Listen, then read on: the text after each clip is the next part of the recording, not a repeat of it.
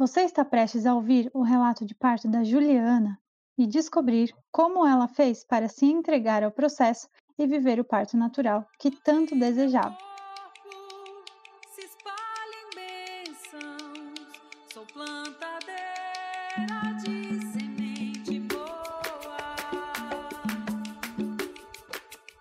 Eu sou a Marcela Catarina e você está ouvindo Gesto. Esse espaço oferece acolhimento para que pessoas com útero possam partilhar histórias de nascimento reais e informativas. Fique com a gente para ouvir relatos de todo o país.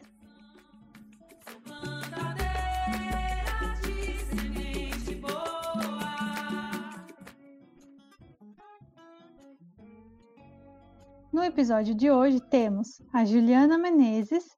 Ela é nutricionista e mãe da Isabela, que no dia da gravação estava com quatro meses. Oi, Juliana, bem-vinda ao Gesto e obrigada por estar no podcast hoje. Obrigada. Podemos começar você falando um pouquinho sobre você? Sim, pois, como você falou, eu sou nutricionista, né? Sou recém-parida da Isabela. É, neste momento aqui de quarentena, estou em casa, 24 horas por dia cuidando dela, com meu marido, né? Somos nós três. E estamos nos redescobrindo todos os dias aqui com um novo, um novo serzinho dentro de casa, né? É isso. Você pode contar um pouquinho como que foi a descoberta da gestação, é, se foi planejada ou não, e enfim, como, o que estava acontecendo na sua vida naquele momento? A gestação da Isabela foi bem planejada. Eu já queria engravidar há uns dois anos, mais ou menos.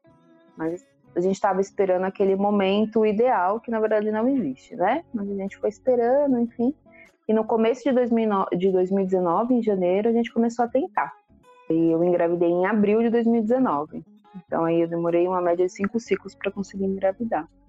Eu já estava achando que já tinha algum problema, né? Super ansiosa, mas super dentro, né, da, do tempo.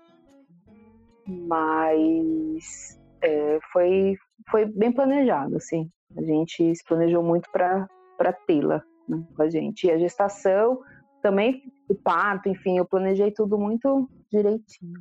E como foi receber a notícia e dar a notícia para a família? Nossa, foi muito emocionante, porque meus pais, eu sou filha única, então meus pais não tinham outros netos, né? Nossa família é muito pequenininha, enfim.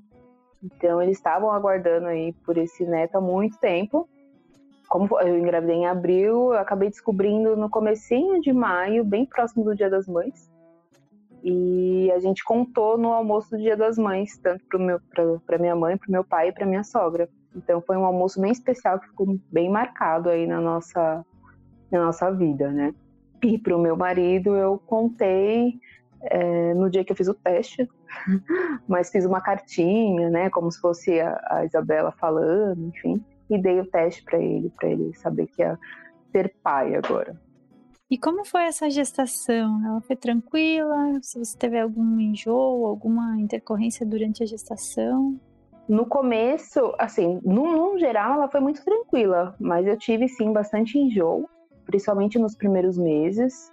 Acredito que até a 14 semana eu tive bastante enjoo, principalmente no período da manhã. Escovar o dente, era bem complicado logo cedo.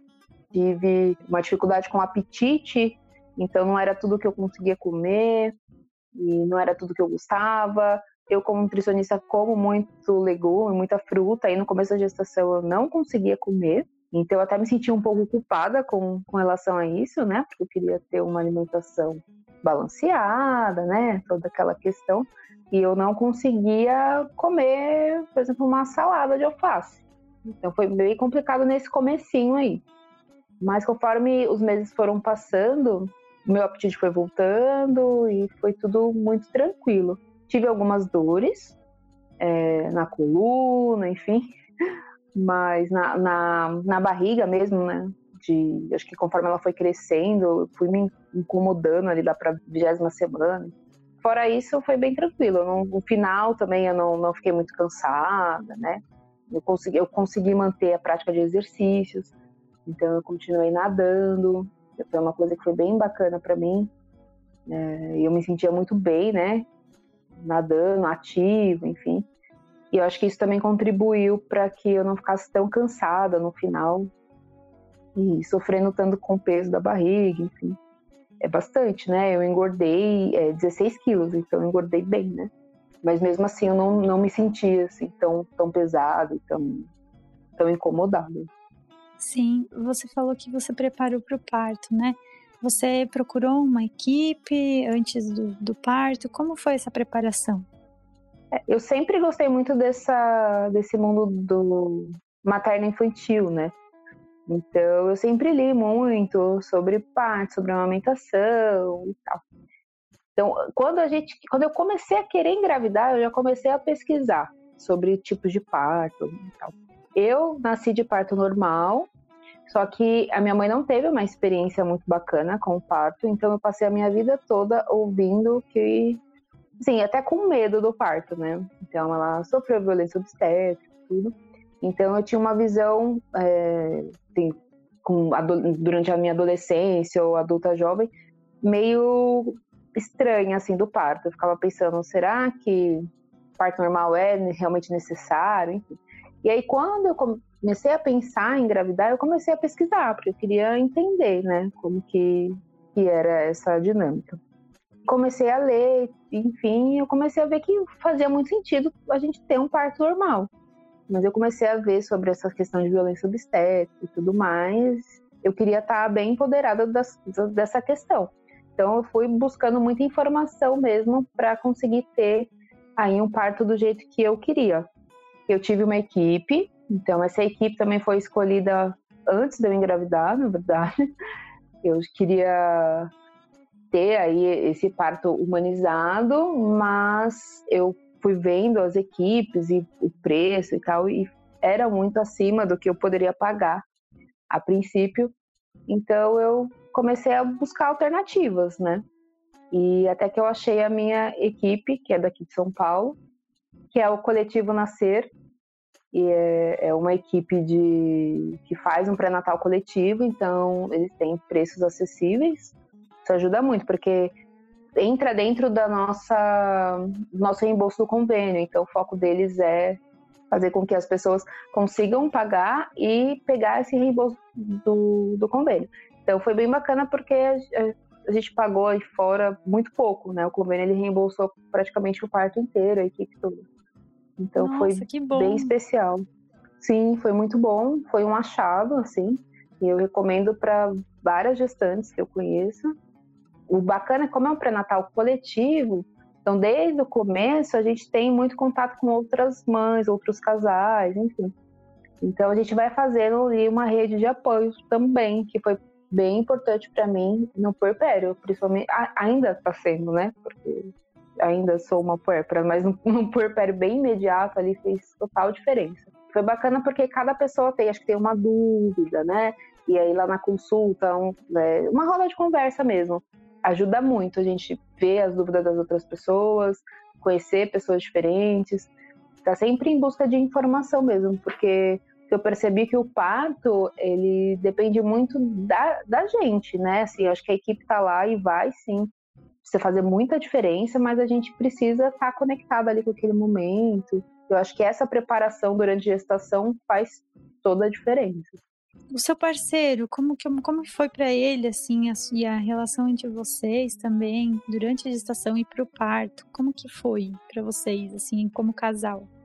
Eu acho que uh, só fortaleceu assim uh, o nosso relacionamento. Ele estava bem entregue a toda essa questão. Então, ele estudou junto comigo. É, por exemplo, os documentários do Renascimento do Parto, ele assistiu todos comigo. Nas consultas, ele conseguiu ir em todas as consultas. Então, que eu acho que isso também faz uma diferença muito grande. Às vezes, a mulher faz o pré-natal basicamente sozinha, né?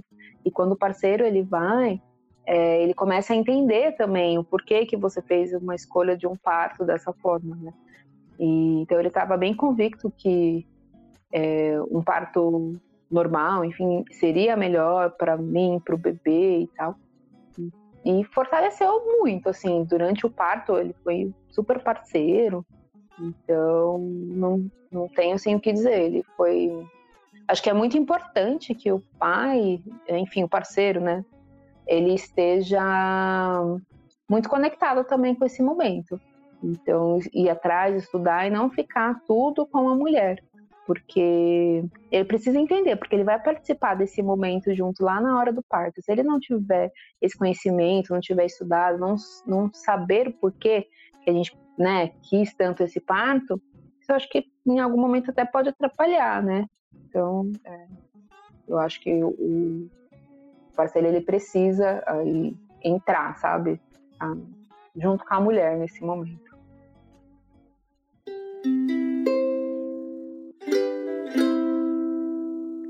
Você sabia que no Insta, eu.gesto, trazemos informações baseadas em estudos científicos com uma linguagem clara e simples? Confere lá, porque tá imperdível! Ela estava cefálica a gestação inteira. Quando a gente foi fazer a ultrassom de 34 semanas, ela estava pélvica.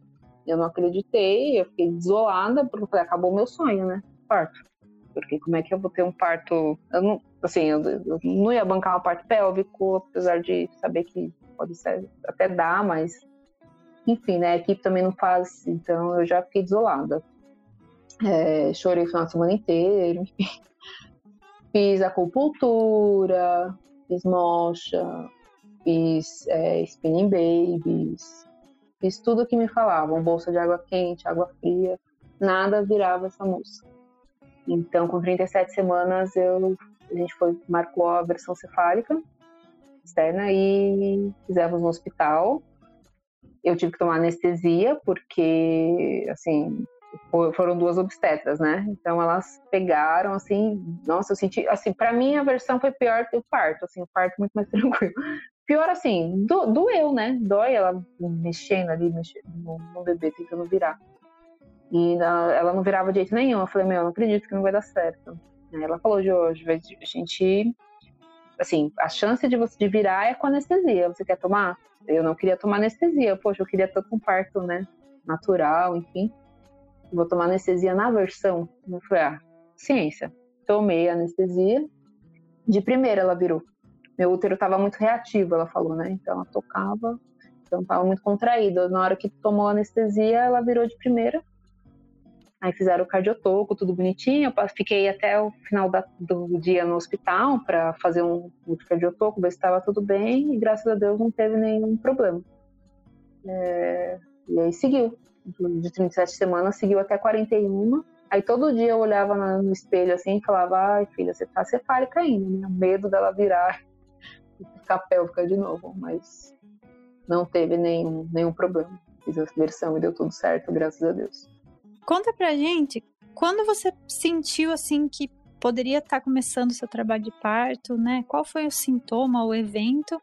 E pode ir contando assim a partir daí o que foi acontecendo. Foi bem engraçado, porque eu não fazia a menor ideia se eu estava ou não em trabalho de parto. Apesar de ter estudado bastante, é bem, é bem estranho, assim, eu não sabia. Eu sei que eu queria muito que ela nascesse, ela nasceu 13 de janeiro, né? E eu, na minha cabeça, eu tinha colocado que ela ia nascer 12 de janeiro. Eu já estava de 41 semanas, eu fiz 41 semanas, 12 de janeiro. Na minha cabeça, ela ia nascer nesse dia. E aí eu acordei, enfim, e não tinha nenhum sinal. Eu falei, poxa, vou ter que induzir, né? Porque eu já ia começar com a, com a indução é, não farmacológica na segunda. Então eu já ia começar a descolar a membrana e tudo mais. Então eu não queria, né? Queria que fosse mais natural.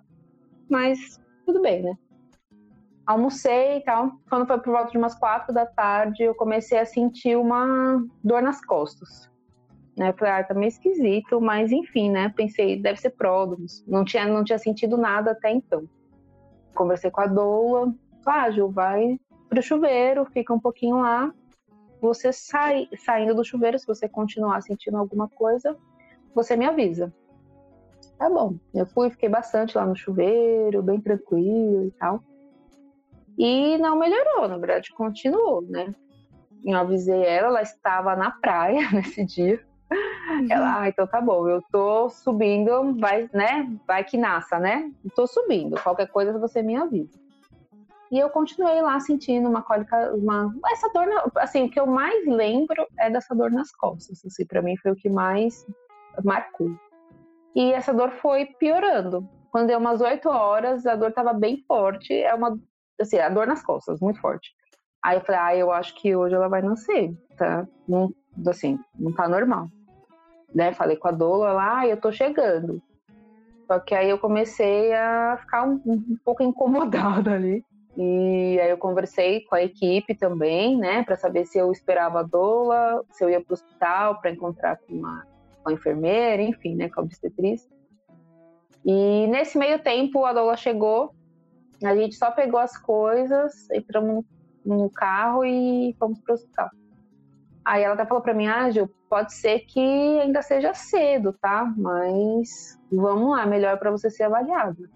Tá bom nisso, assim, eu estava, eu sentia aí uma dor, não era insuportável, mas era uma dor, assim, assim, não sei explicar, né? Cheguei no hospital, eu fui avaliada, já estava com 7 centímetros de dilatação e o colo fininho. Eu fiquei bem surpresa com relação a isso, porque eu achei que eu ia chegar no hospital e eu não ia estar. Tá... Ah, eu não ia estar tá evoluindo, né? Eu já estava numa fase ativa já e eu não sabia. Eu tentei contar as contrações no aplicativo e tudo mais, mas eu tive dificuldade em identificar, sabe, as contrações. Aí eu, eu cheguei no hospital, era 11 horas, foi a hora que eu fui avaliada, que eu estava já com 7 centímetros de dilatação. Subi para a sala de parto natural. Ela nasceu 2h50 da manhã. Então foi um trabalho de parto rápido, né? Evoluiu, evoluiu rápido. Então foi eu consigo assim identificar as fases, sabe? De quando eu entrei na, na sala do parto, eu já fui direto para o chuveiro, eu fiquei basicamente todo o trabalho de parto no chuveiro. Assim, me aliviava muito. Eu não sei como alguém consegue parir sem chuveiro. Foi bem importante para mim aquele chuveiro. A bolsa estourou, inclusive, no chuveiro. Eu já estava, acho que, com uns 8 centímetros de dilatação, mais ou menos. E a partir daí eu já comecei a sentir os puxos. Na hora que a bolsa estourou, eu já comecei a sentir os, os puxos. E demorou mais ou menos, foi uma meia hora de expulsivo. Ela nasceu e já a gente teve nossa golden hour, então ela veio. O problema é que ela tinha um cordão é, curto, então ela não conseguia, a gente não conseguiu colocar ela logo no peito, né? Então a gente precisou que a placenta nascesse para ela vir para o peito, mas ela ficou no meu colo o tempo todo, esperando aí essa placenta nascer. A placenta deve ter demorado uma meia hora, mais ou menos, para nascer. A gente não cortou o cordão umbilical enquanto a placenta não então a gente esperou a placenta sair, tudo. E quem cortou o cordão foi meu marido. E ela estava ótima, ela nasceu com Apgar 9 e 10, então não teve nenhuma intercorrência.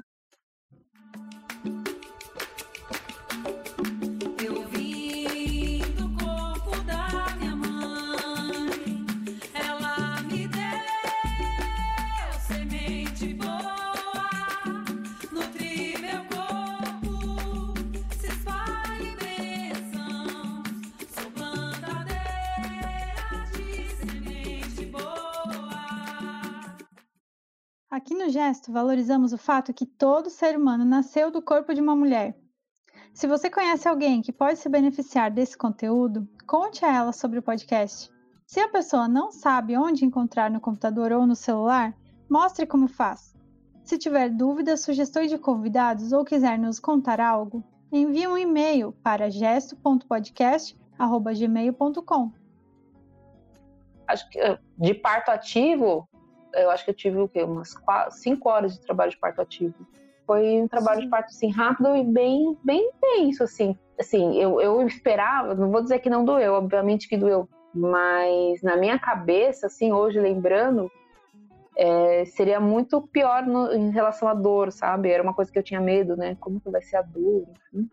Foi muito tranquilo, doeu, obviamente doeu muito, né? Mas é uma dor é totalmente diferente, não é uma dor ruim, é uma dor é, boa, né? Uma coisa. E foi um parto natural, do jeito que eu sempre quis, enfim. E eu estava bem conectada nesse momento, assim. Eu cheguei, fechei o olho. Na verdade, eu saí de casa já de olho fechado dentro do carro. e me entreguei, assim. E, eu, e essa questão do, da, da, iluminação e tal faz muita diferença mesmo. Porque eu cheguei no hospital, aquela luz branca na minha, assim, no meu rosto, me incomodou bastante, sabe? E eu percebi que deu uma diminuída mesmo, assim, no ritmo. Mas no momento que eu entrei na sala, de novo na sala do, do parto, que estava tudo escurinho, eu já fechei meu olho, me conectei ali, o parto fluiu bem, bem tranquilo, assim. Eu acho que é fundamental, assim, acho que é, eu ter, me preparado foi fundamental para isso, porque a bolsa estourou, eu comecei a sentir, por saber, ah, agora eu tô entrando no expulsivo. Por mais que eu não tivesse tão racional, eu sabia o que estava acontecendo, sabe? Assim, eu estava lá na Partolândia, mas eu tinha uma noção ali do que estava acontecendo e eu me conectava ali. Respirei bastante, então, eu ia lá e falava, ah, eu respiro, eu respirava e tal. Então, eu tentei ter esses momentos durante a gestação, né, de tentar respirar, né, meditar, enfim, para no momento do parto eu conseguir aí estar tá um pouco mais tranquila. E aconteceu, foi eu devo muito toda a parte da preparação do parto e também eu acho que a segurança que eu tava. Eu tava bem segura com relação a tudo. Com relação à equipe e tal, não tinha medo. Eu acho que isso também faz muita diferença. Eu tava segura, a gente vai chegar lá e eu tô em boas mãos e vai dar tudo certo. Eu acho que quando a gente também tá insegura, a gente não sabe direito como que vai ser, enfim, então talvez dê uma atrapalhada também nesse parto aí. Eu tive laceração, grau 2, então tive que levar pontos, né? Me incomodou inicialmente, sim, ponto nunca é muito agradável, mas foi uma recuperação também bem tranquila, não tive nenhum problema com relação aos pontos, enfim. É, foi assim, um incômodo inicial mesmo dos dois primeiros dias e ah, uma, vai, uma semana, digamos assim, que me incomodava um pouco mais, depois ficou bem tranquilo.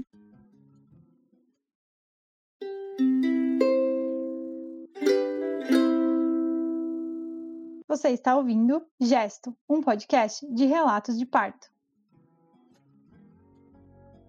Conta para nós um pouquinho também é, como que foi a sua, a sua recuperação, assim, as primeiras 24 horas e na primeira semana, é, se você conseguia se movimentar bem e se você teve muito sangramento, né, logo após, e uhum. amamentação, o, e assim, o começo do puerpério também, o que você quiser compartilhar. Uhum. É, a recuperação inicial também foi tranquila. É, eu, eu, tive um pouco de incômodo por conta dos pontos, né? Então, essa primeira semana foi bem chatinho, assim, para ir no banheiro, né? Então, não era muito agradável. Mas também não é nada absurdo. Eu conseguia levantar, conseguia fazer minhas coisas, tomar banho sozinha, tudo tranquilo. Mas é uma coisa que incomoda, não dá para você sair andando tranquilamente por aí como se nada tivesse acontecido, né? A amamentação, ela pegou um pouco no começo também e apesar de eu ter estudado muito parto, eu estudei amamentação, mas eu estudei muito mais o parto. A amamentação, eu por ser nutricionista já ter estudado e tal, eu achava que ia ser tudo muito tranquilo, que eu ia colocar um bebê no peito, ele ia mamar e tá tudo certo. Só que não, não foi o que aconteceu eu não tive, assim, nenhum problema muito, sei lá, mastite ou coisas do gênero, né? Mas é, eu tive, sim, dificuldade. Tive bastante dificuldade com a pega, então ficou bem doloridinho. É, eu fiz laser, eu chamei consultora, e eu olhei vídeo na internet, e tudo para tentar melhorar essa posição. Então, assim, ela não teve problema de ganhar peso nem nada, ela mamava sem problema, mas eu sentia dor. Então ela tava lá, tipo, a primeira semana, por exemplo, ela mamava muito, né? Então ela tava o tempo todo no peito e eu sentindo dor. E não, não é bacana, né? E isso eh, me deixou bem abalada porque eu não imaginava que isso fosse acontecer. Então, acho que o, o puerpério inicial pegou bastante por conta da amamentação, assim, principalmente, sabe? Porque colocava ela no peito, eu sentia dor, e aí eu me sentia mal porque tava, senti tava sentindo dor, aí às vezes ela chorava e eu chorava junto. Era bem, bem complicado, assim. Principalmente na primeira semana que você não conhece nada. Então eu sonhava, assim, deu 15 dias, eu falava, nossa, não vejo a hora de ser aquelas mulheres que colocam o peito para fora, o bebê pega e não sente dor nenhuma. E eu achava que isso nunca ia acontecer. Mas aconteceu, ela tá de quatro meses agora e é bem tranquila, a amamentação super deu certo. Mas para eu parar de sentir dor mesmo, alguma dor, demorou o primeiro mês, assim, para eu ficar bem tranquila. Acho que até um pouquinho mais, assim. Então não foi uma coisa tão tão natural e é uma dica que eu sempre dou para para as grávidas quando eu vejo, né? As grávidas querem fazer enxoval, enfim, falo, gente, estudem, estudem o parto, é muito importante, mas também estudem amamentação, porque às vezes a gente acha que é uma questão muito natural, que vai ser super fácil e que você vai estar sorrindo o tempo todo amamentando, e no começo pode não ser. E se você é, não tiver um apoio, enfim, você pode desistir de amamentar logo no comecinho e depois fica bom. Então, assim, eu senti um dor, enfim, mas agora é maravilhoso, eu adoro amamentar. Ela mama super, então, livre demanda o tempo todo lá tá no peito. E hoje é ótimo. Se de repente naquela época eu já tivesse é, desistido, enfim, eu, eu não estaria vivendo isso hoje, né? Mas não é fácil, assim, eu acho que. E e como eu fiz esse pré-natal coletivo, tem muitas mulheres, né? Então tem várias histórias. Então várias tiveram problema com a alimentação, né? De mastite, de é, fissura. Então acho também uma parte bem importante da gente é, se atentar, né? E o puerpério, ele foi bem, bem meio complicadinho, assim, no começo. É, porque é, é uma coisa assim, você está renascendo, né? Então, é outra vida. Então, você sai ali, enquanto você está dentro do hospital, ok, né? Você está dentro do hospital, a enfermeira vai lá, te ajuda tal. Parece que se acontecer alguma coisa, sempre vai ter alguém para te socorrer. Quando você chega em casa, não. É você e seu bebê e seu marido, vai. Então, é bem bem estranho, assim. E a primeira semana, meu marido, ainda, tive sorte que meu marido ficou 20 dias em casa, né? Me ajudou nessa licença aí. Primeiro dia que ele foi trabalhar, quando acabou a licença, foi bem tenso, assim, para mim. Eu, tipo, ele saiu e eu chorei, né?